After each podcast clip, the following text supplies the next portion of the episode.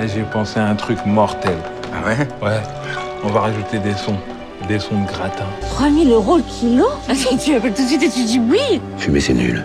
Ça fait tousser. parle avec les représentants de l'État. Moi, je suis pas dans les magouilles. C'était votre sœur.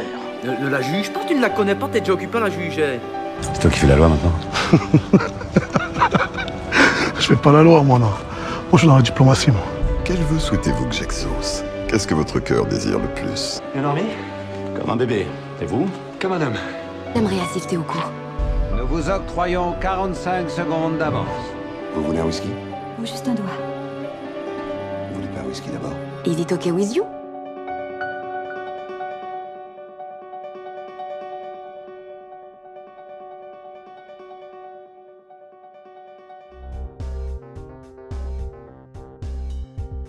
Cascadeur et pilote d'hélicoptère pour le cinéma, l'instant pur cinéma a le plaisir et l'honneur d'accueillir pour son huitième épisode Fred North.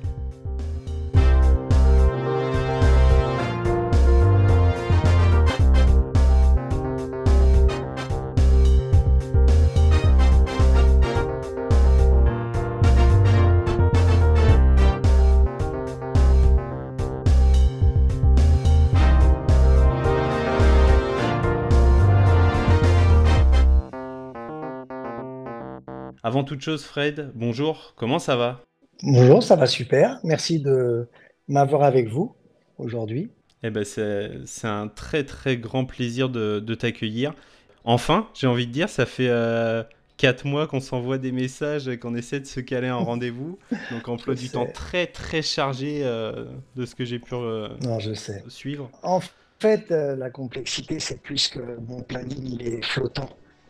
Parce qu'il y a tellement de, de choses qui changent pour un tournage. Et donc, du coup, il y a trop, il y a 500 personnes qui travaillent dessus. Et donc, il y a un, tu vois, donc, du coup, ça change tout le temps. Donc, le problème, c'est que quand on se met des dates dans un mois, je j'arrive jamais à les tenir. Ça m'étonne pas, ouais. Actuellement, c'est la grève des scénaristes aux États-Unis. Comment est-ce que euh, tu le ressens, toi? Est-ce que c'est quelque chose qui te touche? Est-ce que euh, ça se ressent sur ton calendrier ou euh, il n'y a pas encore de répercussions euh? Alors, je dirais que pour l'instant, il n'y a pas eu de répercussions parce que la plupart des, des projets sur lesquels j'ai travaillé euh, et je travaille actuellement, ils ont déjà écrit les scénars. Alors, je suis sûr qu'ils ont des choses à corriger, mais ça leur a permis de continuer encore un petit peu. Je pense que d'ici 15 jours, 3 semaines, si ça continue, ça va, ça va poser un problème. Le, celle qui me pose le plus de problèmes, c'est le, peut-être le potentiel euh, de la grève des, euh, Des des acteurs, ouais. acteurs et des cascadeurs, du SAG, puisque moi je suis, je fais partie du SAG, le Screen Actor Guild, qui représente donc les acteurs et les cascadeurs. Si eux, ils font grève, ils vont nous le dire le 10 juillet. Et si ça, ça fait grève, oui, dans ce cas, il y aura des choses en pause. Maintenant, entre toi et moi, euh, ça me dérange pas du tout parce que du coup, je peux aller en vacances.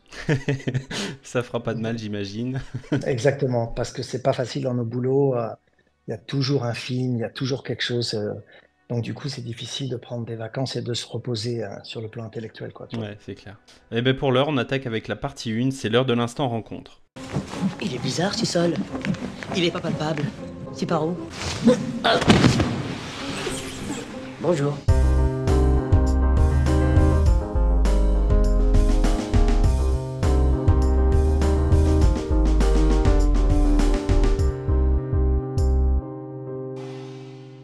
Pour commencer, juste pour savoir euh, de quoi on parle, euh, t'as bossé sur des projets comme les premiers Transformers, Astérix Mission Cléopâtre, Taxi 3, Les 4 Fantastiques, Inception, Bad Boys, Rush Hour, plus récemment Tyler Rake 2 pour Netflix, Fast and Furious X, donc le 10 de Louis Leterrier, et puis il y aura Gran Turismo qui sort euh, au mois d'août. Donc t'as bossé entre autres pour, euh, pour Roland Emmerich, Michael Bay, Tony Scott. C'est fou quand même cette carrière.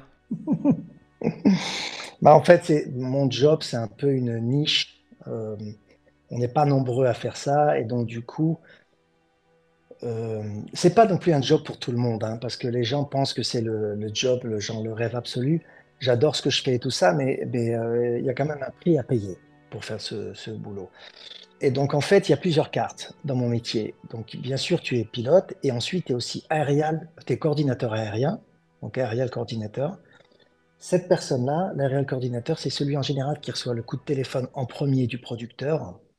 Et en fait, le coordinateur aérien, son job, c'est de leur donner un budget et leur donner, euh, leur dire si c'est possible ou pas de faire leur séquence par rapport au scénario qu'ils ont écrit. Et si jamais c'est pas possible pour une raison ou une autre, le coordinateur aérien donne des idées, des changements dans le scénario pour que la séquence aérienne devienne possible.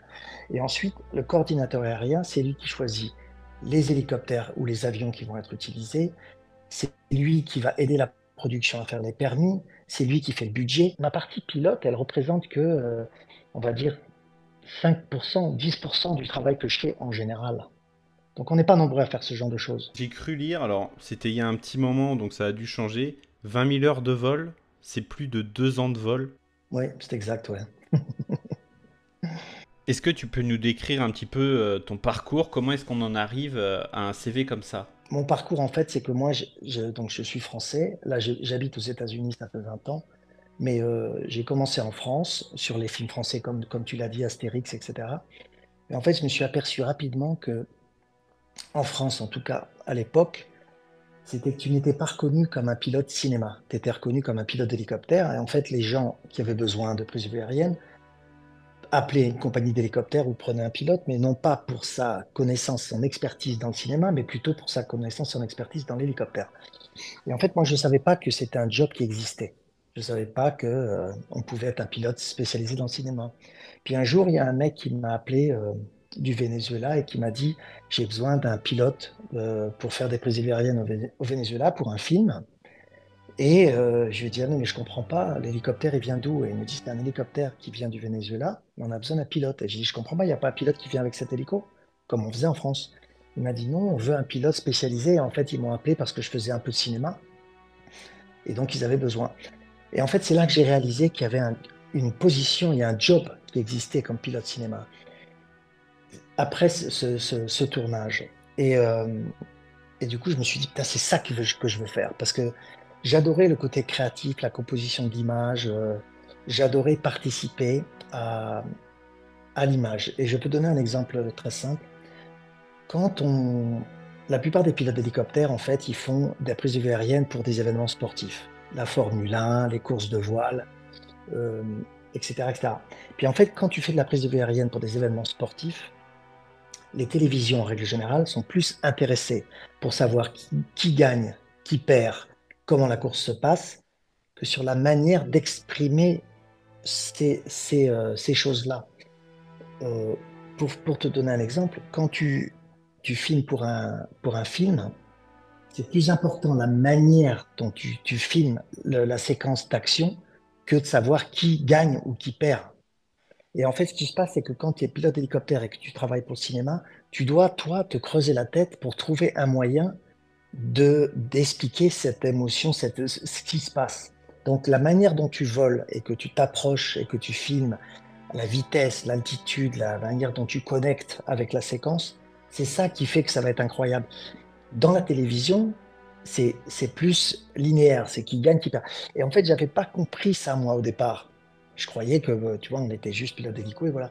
Et quand j'ai réalisé qu'il y avait un, vrai job et que tu avais un côté créatif en plus du côté technique, je me suis dit, c'est ça que je veux faire. Et en plus, donc c'est à ce moment-là que j'ai décidé de faire une carrière de, film pilot, en fait, en quelque sorte. Et eh bien moi, je t'ai découvert à la suite de la sortie du, du film de Michael Bay, Ambulance. Euh, où je suis tombé sur une de tes vidéos de tournage sur TikTok et euh, je suis resté scotché devant. Vraiment, ça m'a scotché pendant, pendant 3 minutes. Euh, et, à chaque fois que je vois un de tes posts, que ce soit sur Insta ou sur TikTok, c'est pareil. Ça me, je, reste scotché devant vraiment. c'est hyper impressionnant. Et j'ai cru voir, alors je sais pas si, si l'info est vraie, que tu étais sur le film Spectre, le dernier Bond de Sam Mendes. Oui, c'est vrai, ouais. Ok, et donc tu étais donc coordinateur sur la cascade du début de, de la scène d'intro en hélicoptère. Oui, absolument, ouais. Ok, eh ben c'est une scène hyper impressionnante. Les films doivent être actuellement sur Prime Video, donc je vous invite vraiment, si vous ne l'avez pas vu, à aller voir. C'est hyper impressionnant et euh, bravo pour ça parce que c'est euh, c'est assez fou. Merci. C'est une des premières fois où je vois une cascade aussi, euh, aussi bluffante. En, en hélico, c'est vraiment ouais. chapeau. On essaye toujours, j'essaie toujours de me casser la tête en disant qu'est-ce que je peux faire pour apporter d'abord du, du, de la réalité et pas des effets visuels. Donc je suis toujours en train de me battre avec tout le monde pour le faire pour de vrai et bah pas le faire pour de faux. Carrément, ouais, ouais, comme peut le faire Christopher Nolan et pour ça, merci. comment on se sent quand on fait partie d'une d'une grosse machine comme, comme Hollywood? Est-ce que c'est un truc qui se conscientise ou on fait totalement abstraction et Non, on fait complètement abstraction. En fait, Hollywood, c'est un cliché, bien sûr, quand on dit ça comme ça. Donc, pour moi, j'y pense même pas, quoi. C'est, pour moi, c'est plus personnel parce que c'est un réalisateur qui m'appelle ou c'est un producteur qui m'appelle que je connais aussi. Michael Bay m'appelle et me dit Fred, on va faire ça, ça, ça. Ça devient une relation personnelle. J'ai fait abstraction du studio qui est derrière. Maintenant, il y a des studios avec lesquels je préfère travailler ou j'adore travailler, d'autres un peu moins. Bon. Mais à la fin, ça, c'est, un niveau qui est, qui est derrière et donc on s'en occupe pas trop. Notre boulot, il est tellement personnel, comme on risque notre vie, euh, comme euh, on doit trouver des moyens de faire une cascade qui est complexe d'une manière euh, au niveau sécurité, tu vois, il faut qu'on puisse la faire 25 fois de suite en étant en sécurité alors qu'on pousse le bouchon. Donc c'est tellement personnel que je suis pas en train de penser, tu vois, au truc d'Hollywood. À moi, c'est complètement. par exemple, pour en effet, le, le, Extraction 2 là qui vient de sortir sur Netflix le 16 juin, le réalisateur m'a appelé huit mois avant que l'on tourne ce film. Donc je l'ai tourné en novembre et décembre l'année dernière. Et en fait, il m'a dit qu'il voulait faire une séquence de dingue hélicoptère avec un train. Mais au départ, lui, dans sa tête, il m'avait dit, écoute, est-ce que tu peux te mettre en rappel au-dessus du train qui va à 100 km heure et puis tu peux déposer des mecs en rappel de l'hélicoptère sur le train? Et moi, je lui ai dit, écoute, on a déjà fait ça 25 fois, euh, est-ce que c'est pas mieux qu'on se pose sur le train en roulant euh, sur le toit du, train et on se pose et on dépose les bad guys? Il va dire ouais génial et tout. Et en fait quand je lui ai dit ça, euh, j'avais jamais fait ça avant. Donc moi, je suis persuadé que ça va marcher, mais je suis pas sûr. Je, suis, je pense que c'est bon. Donc quand je lui dis, je lui dis pas écoute peut-être que, je lui dis écoute vraiment on devrait faire ça et tout parce que je me passionne pour le truc. Et du coup lui il me dit ok ok et lui lui il met la machine la machine d'Hollywood en route. Ok? Moi pas. Moi, c'est qu'un concept je me dis, je peux le faire, mais bon, j'ai aucune idée. Lui, il met ça en route, la machine d'Hollywood. Ça veut dire quoi? Ça veut dire que c'est partout dans leur système. Ils mettent un budget pour ça. Donc, en l'occurrence, sur Extraction, c'était presque 5 millions de dollars pour faire toute cette séquence du train. Et, mais moi, je ne sais pas forcément ces chiffres-là à ce moment-là. C'est juste que je sais qu'il y a une pression, etc. Et en fait, pendant ces huit mois qui précèdent euh, la séquence, parfois j'ai des moments de doute énormes en me disant moi je suis complètement con pourquoi je propose un truc pareil alors que je sais même pas si je peux le faire? Et donc du coup j'ai des doutes je peux avoir une anxiété etc en me disant mais merde je suis complètement con pourquoi etc et puis en fait après je travaille je prends des mesures je regarde la taille du train je regarde les vitesses je, fais mon, analyse technique et je me dis je peux le faire. Mais encore je suis pas sûr. Et en fait dix jours avant de faire le tournage, c'est là que je fais mes tests, parce que c'est là que la production me donne les moyens de faire des tests. En l'occurrence, pour, euh, pour cette séquence-là, le problème, c'est quand j'ai donné l'idée au réalisateur, quand on se pose sur le train avec l'hélicoptère, donc on, se pose pour mettre cinq, mecs euh, qui sont censés attaquer euh, Tyler, un Rake, donc, parce que c'est des bad guys. mais, mais, en fait, quand, je propose l'idée, j'ai aucune idée tu vois, j'ai aucune idée. Donc, euh, du coup, quand on fait le, les tests, la production, je leur dis voilà, moi, pour faire les tests, j'ai besoin d'une piste d'atterrissage pour m'entraîner. OK? Parce que je ne peux pas m'entraîner sur un train. Euh, c'est compliqué de s'entraîner sur un train.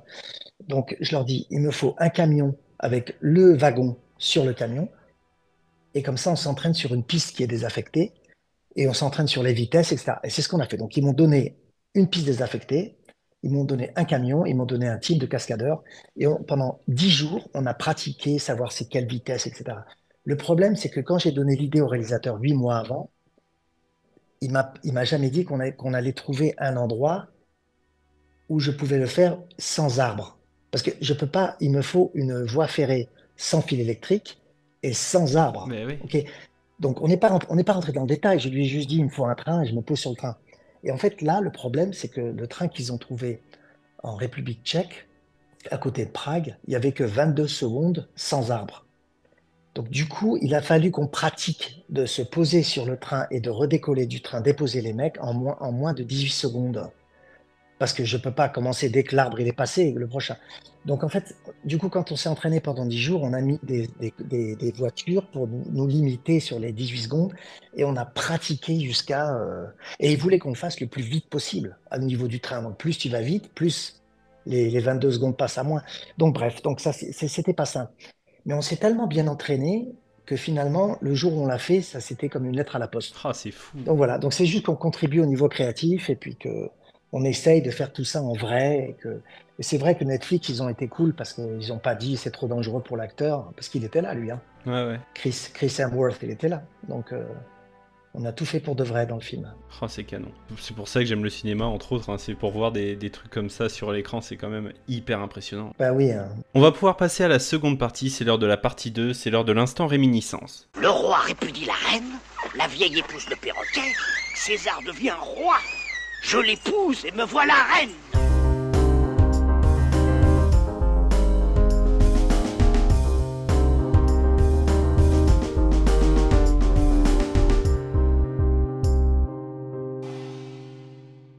Alors je vais te poser plein de petites questions. Pour répondre, c'est ce qui te vient à l'esprit tout de suite. C'est-à-dire que si je te repose exactement la même question demain, selon ton humeur, selon tes envies, selon tes soucis également, ta réponse pourrait être totalement différente. Est-ce que c'est bon pour toi? Oui, bien sûr. On y va, ton film préféré? C'est une question qui est deep. Euh, film préféré. Alors moi, je suis très basique. Euh, j'adore les films d'action où on réfléchit pas trop et j'adore que ça se termine correctement. Donc, euh, j'adore Unstoppable, Tony Scott. J'adore les films de Tony Scott en général. Bon, euh, j'adore les films d'action genre les James Bond, mais euh, les récents un petit peu moins parce que j'aime bien Casino Royale, etc. Les, James Bond simples, euh, les même les anciens, L'homme au pistolet d'or, etc. Euh, et j'adore même les Fast and Furious, mais pas tous. Euh, pas tous, il y en a quelques-uns que j'adore et d'autres un peu moins. J'aime pas quand il y a des effets visuels qui sont vraiment, qui nous pourrissent notre, notre travail. Donc j'aime bien quand il y a de l'humour, de l'action, des choses comme ça. Ton actrice préférée? Les plus sympas. Les plus sympas. Donc je vais pas donner trop de noms, Ouais. mais euh, Pour froisser personne. parce que je vais me faire ramasser la. Ouais, mais euh, vraiment les, les, les filles qui sont sympas. Donc je laisse les, euh, les gens qui te suivent de, de mettre des noms là-dessus. Ton acteur préféré J'adore Morgan Freeman. Euh, je l'adore, il est tellement cool lui. Euh, Gérard Butler, il est trop sympa. Euh, Matt Damon, super sympa. Et après, il y en a d'autres qui sont, qui sont plus connus, mais qui sont vraiment pas cool. Donc pareil, je vais pas trop donner trop de noms là-dessus. Je laisse les gens trouver eux-mêmes. Ton réalisateur préféré Écoute, Ma- Michael Bay, euh, il est incroyable, ok? Parce que euh, il a une vision et c'est un vrai artiste au niveau de la caméra. Alors, il a un, caractère un peu particulier parce que si tu comprends pas sa vision, eh ben, il est très frustré, frustré, donc il te, il te hurle dessus. Mais à partir du moment où tu comprends ce qu'il veut faire, eh bien, c'est un, un mec incroyable. Après, j'ai adoré travailler avec Louis Leterrier aussi, euh, dans le dernier Fast and Furious. Louis, il est, il est très à l'écoute et euh, il, a aussi une vision du film. Alors, il a tout dans sa tête. Euh, et comme beaucoup de réalisateurs d'ailleurs, c'est pas toujours facile de comprendre ce qu'ils ont dans la tête. Mais en fait, c'est toujours une approche euh, qui, est, importante là-dessus. C'est pas au réalisateur de t'expliquer ce qu'il a dans sa tête. ok? C'est à toi de comprendre ce qu'il a dans sa tête. Et en fait, tu, tu ne dois pas lui poser des questions. Chaque fois que je bosse avec un réalisateur qui est nouveau, par exemple, je regarde ses cinq derniers films. Et j'essaie de comprendre sa vision et comment il raconte une histoire. Et après, moi, je prends des notes. Et ce que je fais, c'est que je prends mon téléphone et je filme toutes les petites séquences aériennes qu'il a déjà fait dans le passé. Je les mets dans un, dans un dossier partagé, juste pour moi. Et en fait, après, je, m'imprègne de ça en me disant, bon, qu'est-ce que je peux faire de mieux pour reproduire sa vision? Et en fait, j'ai presque pas de conversation avec eux. Je leur demande juste, écoute, qu'est-ce que tu veux Euh, Je leur pose la question, je leur dis, comment, qu'est-ce que tu veux que je fasse? Ils me racontent ce qu'ils me racontent. Je prends ça, plus le travail que j'ai fait, et j'essaie de leur donner évidemment plus que ce qu'ils ont en tête. Mais donc voilà, la petite histoire. Ton dernier film vu au cinéma? Au cinéma, euh, je suis allé voir Extraction. Parce que je suis allé le voir, euh, dans, il y a un cinéma Netflix à côté de chez moi à Los Angeles, je suis allé voir Extraction 2 La chance. au cinéma. Parce que moi, le cinéma, ça ne se remplace pas. Donc à la télé, ça ne me dérange pas de voir un film que j'ai déjà vu au cinéma. mais ça me dérange de voir un film que je n'ai pas vu au cinéma. Merci. je suis complètement d'accord avec toi. Voilà. Si tant est que t'en es encore, comment occupes-tu ton temps libre? Alors j'adore le surf. Euh, je surfe. Euh, on surfe en famille euh, avec ma femme et mes enfants. Donc on habite près de la plage et du coup on surfe. Notre vie est un peu basée là-dessus. Quand on est en vacances, on fait des surf trips. Donc on va au Nicaragua, on va au Guatemala, on se fait une semaine de surf en famille. Euh, quand on est en vacances, souvent c'est le surf qui dicte un peu nos, nos voyages. J'adore jouer au tennis aussi, euh, donc on joue au tennis beaucoup. J'adore le ping-pong euh, et j'adore aussi les vieilles voitures, j'adore les motos et tout ça. Donc euh, tout ça se mélange euh, quand je suis en vacances, c'est ça, voilà, qui Ah, m'intéresse. canon. Canon, canon. Une grosse frayeur qui a pu te marquer? Ah, j'en ai plein, malheureusement. Euh, J'en ai plein. Euh, j'apprends. Tout ce que je peux dire, c'est que j'apprends tout le temps. Euh, le métier que je fais, c'est pas un métier facile à ce niveau-là. Donc c'est sûr, c'est comment on manage le risque. En fait, le risque il est là, mais c'est comment on le gère. Donc en fait, mon job, c'est vraiment de gérer le risque et de faire que la séquence va être safe. Après, si tu veux, c'est pas que moi. Il y a des voitures autour de moi, il y a des acteurs, tout ça. Donc en fait, c'est des moving parts, comme on dit. C'est des choses qui bougent autour de toi. Et donc du coup, s'il y a un maillon qui va pas, il y a des conséquences pour tout le monde. Donc si tu veux, le, le risque, c'est vraiment. euh, je- J'aime pas le risque. hein. Euh, un peu d'adrénaline me dérange pas, mais le, le risque, c'est vraiment un problème. Donc, parce que je suis responsable des gens qui sont avec moi dans la machine et je suis responsable des gens qui sont au sol. Donc, vraiment, c'est dans ma tête tout le temps. Et pour moi, le risque, c'est comme un sac à dos qui est rempli de pierres que je porte, en fait. Et si tu veux, quand la séquence est finie, le, sac à dos, il est vide. Et du coup, là, je suis vraiment, vraiment content. Mais c'est plus une satisfaction, un soulagement. Et en même temps, une, euh, ma- la fierté du, du travail vient plutôt quand je vois le film. Mais quand j'ai fini la séquence, c'est juste le sac à dos, il est vide.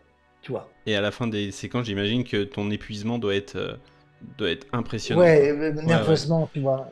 Et euh, donc, du coup, c'est plus quand je vois le film et que je pense plus trop au stress. Du coup, je me dis, ah putain, ça c'est génial. Et du coup, là, je suis vraiment fier, je suis content et tout ça, tu vois. Et la dernière, ton plat préféré? Écoute, franchement, je dirais le steak frites ou le saucisse frites. J'adore. Tu vois, avec de la moutarde. Une bonne saucisse de Francfort, là, qui craque. Là, j'adore. Après, moi, j'adore tout ce qui est euh, facile. hein, j'adore le. Enfin, je, je fais très gaffe à ce que je mange, hein, d'ailleurs. Très, très gaffe. Euh, je fais gaffe à ma santé, je fais gaffe à mon sommeil, je fais gaffe, je fais du sport tous les jours, etc. Je fais hyper attention à tout ça. Mais parfois, un petit steak frites ou un petit saucisse frites, euh. Est-ce que j'imagine que tu dois avoir une condition physique euh, au top pour, euh, pour assurer tout ce que tu fais? Ouais, Ouais, ça m'étonne pas. Bah, c'est clair, il faut être bien dans sa tête et bien dans son corps. Donc c'est- mental. hein. Le physique, de toute façon, ça devient mental. Parce que de toute façon, pour faire du sport tous les jours, il faut que tu sois mentalement fort. Parce qu'il y a toujours une bonne excuse pour pas le faire. Donc le cerveau, il te dit surtout fais pas la gym. Et puis une fois que tu as fait la gym, le cerveau, il te dit ah, c'est génial que tu aies fait la gym. Attends. Donc euh, il faut, faut travailler avec et contre ça. On va pouvoir enchaîner avec la troisième partie, c'est la partie 3, c'est l'instant présent. Je compte 5, 4, 3, 2, 1, et à 0, paf Je lui explose la tête comme une pastèque Il dit 5, 4, 3, 0 et après, paf, pastèque. Je sais, c'est un peu décousu. Moi, je vous retranscris ça pêle-mêle aussi.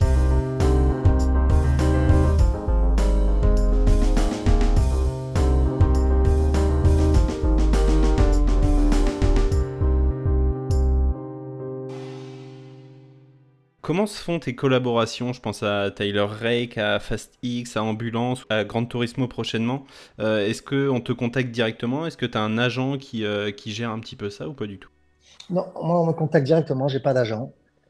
J'en ai eu un à une époque, et puis je me suis rendu compte que c'était, pour moi, c'était une barrière entre euh, le producteur ou le, réalisateur et, moi, parce que, en fait, quand il m'appelle, c'est souvent, ils veulent avoir des idées, ou, parce que quand il m'appelle, ça peut être un an avant qu'on fasse le film.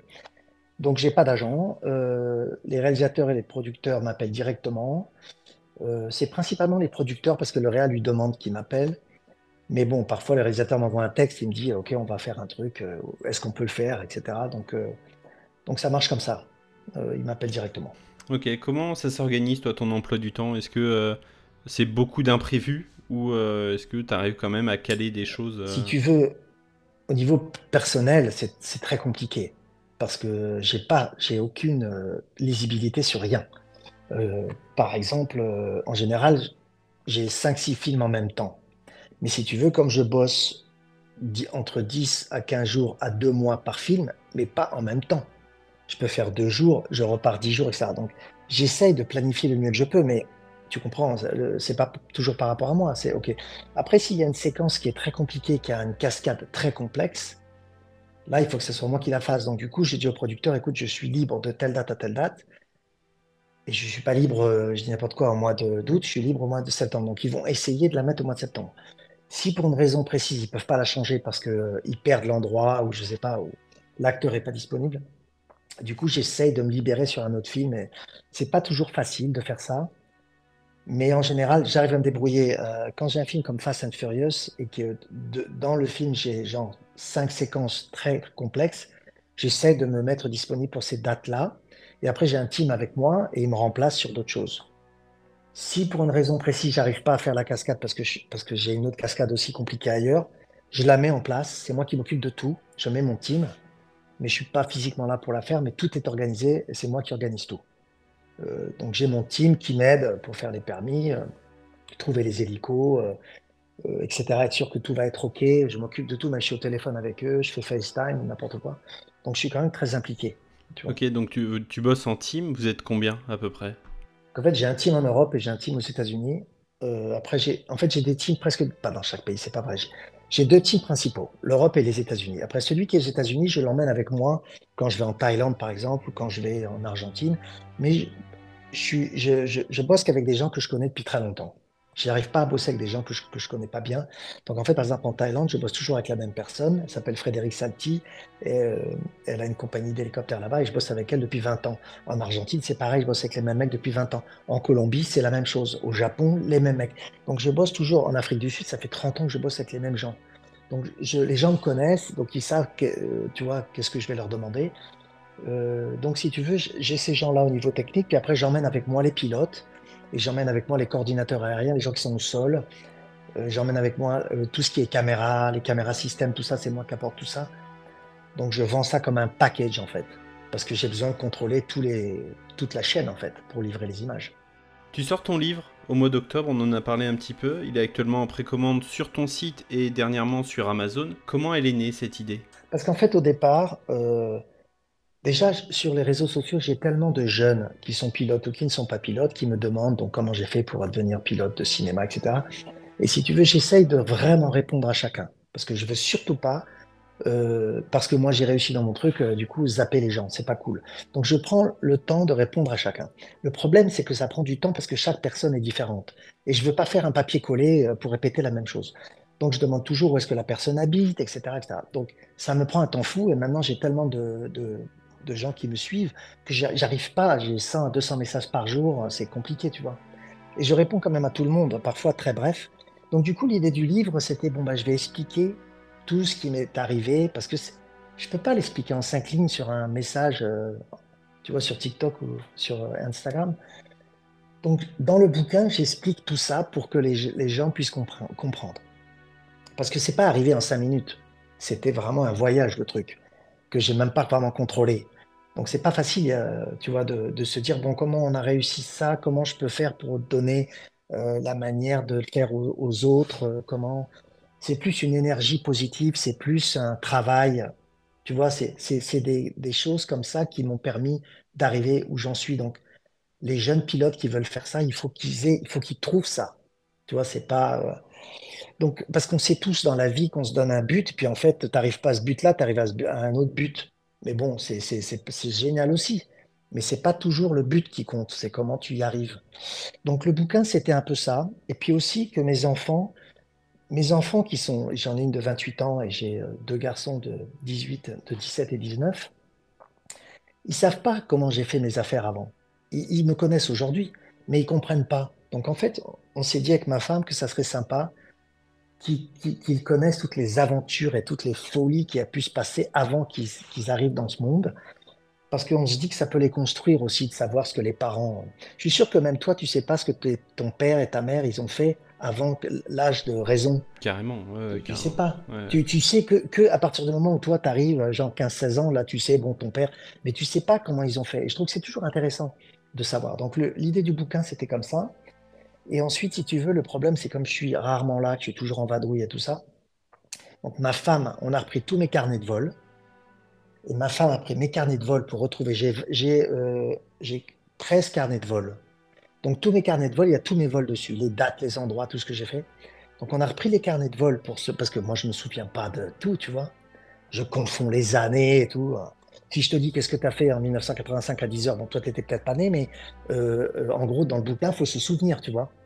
Donc bref, et donc elle m'a, fait toutes les interviews de, toutes les années, et on a pris dedans les histoires les plus marrantes. Il y a beaucoup d'humour dedans. Il y a des trucs complètement débiles. Il y a des trucs super sympas. Il y a des trucs, tu dis, mais il est fou furieux le mec. Il y a des trucs, tu te dis, bon, il est cool. Donc il y a un peu tout dedans. Et, euh, je raconte en détail euh, dedans mon record du monde en aptitude. Je raconte en détail la montée et la descente que je n'ai jamais fait nulle part. Parce que j'ai vraiment, ça a été, j'ai dû, j'ai souffert pour la descente. Donc ces quatre minutes de descente, c'est un truc pas possible. Quand tu le lis, tu as de l'anxiété. Tu as du mal à respirer. Euh, Tu, tu me diras quand tu liras le truc. Mais les gens à qui on l'a donné, ils ont et vraiment, ils ont, je te remercie, ils ont vraiment, ils, ils ont vécu, tu vis ce que moi j'ai vécu. Donc j'ai eu une pression de dingue. Donc euh, bref, tout ça. Donc euh, c'était, c'était sympa en fait à faire. Tu vois, c'est du boulot, hein, mais c'était sympa. Ouais, ouais, j'imagine. Ça fait combien de temps que t'es dessus, ouais? Écoute, la vérité, c'est qu'on l'a fait en un an et demi. Euh, mais on, on- on y a mis du temps, hein. On y a mis beaucoup de temps. Donc là, il est fini et tout. C'est juste que bon, euh, ça prend du temps parce y a depuis Covid, il n'y a pas beaucoup d'imprimeurs. Il y a tellement de gens qui, qui sont en retard, donc on on peut pas le livrer aux gens avant le 3 octobre. Mais bon, euh, dès qu'on l'a, on l'envoie à tout le monde. Et puis voilà, tu vois. Puis on va le faire en français aussi. hein. On le fera en français. Tu vois. Pour l'instant, il est en anglais, mais on va le faire en français. J'y tiens.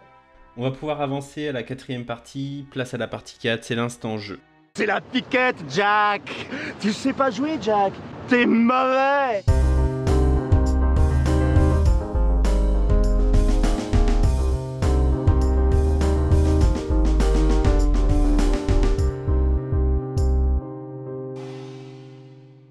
On va jouer à un jeu. J'ai absolument aucun mérite puisque j'ai littéralement rien inventé. J'utilise un véritable jeu. Ça s'appelle Focult et le jeu est super simple. Les règles, en tout cas, le sont. Je vais te lire des véritables critiques qui fustigent des films. Le but, c'est de retrouver de quel film ça parle.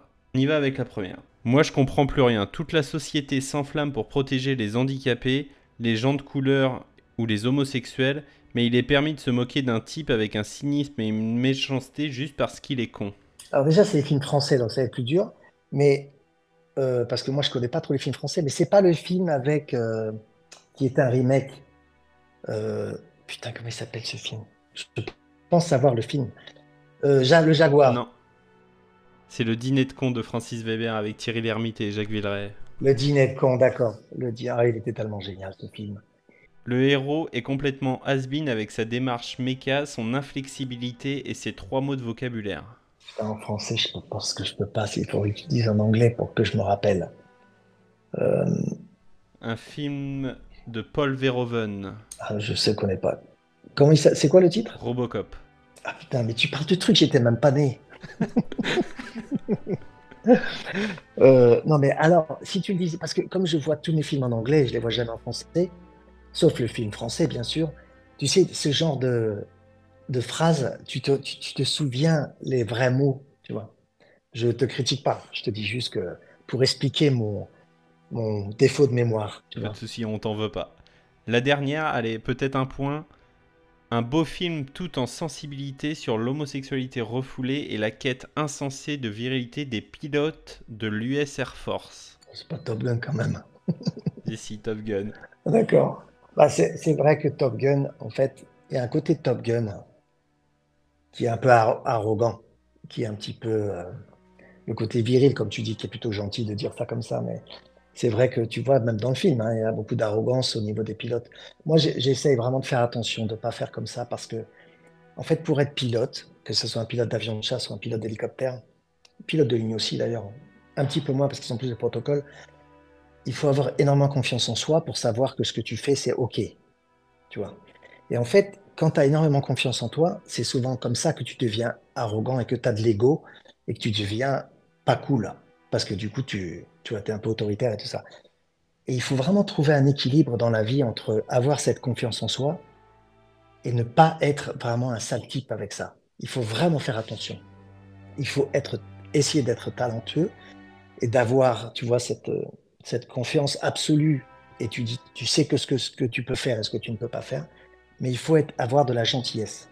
Et je dis ça parce qu'il faut vraiment faire gaffe de ne pas devenir euh, des gens qui se, qui se la pètent, tu vois, parce qu'ils sont très forts dans ce qu'ils font. C'est pas cool ça. Ouais, la limite est très mince, mais euh, elle est hyper importante. Très mince, très mince. Et la plupart des gens qui sont très forts dans ce qu'ils font, ils sont pas cool du tout. Hein. Pas cool du tout. Il y a que peut-être dans la deuxième partie de leur vie quand. euh, Donc c'est juste euh, ça que j'ai appris avec le temps, tu vois. Je pense pas que j'étais arrogant, mais j'ai peut-être eu des phases dans ma vie, tu vois. Mais je fais vraiment attention. Je veux surtout pas être comme ça. Et ben il est déjà l'heure de se quitter, on va passer à l'ultime partie, c'est la partie 5, c'est l'instant remerciement. Merci. Merci, merci. Faut goûter.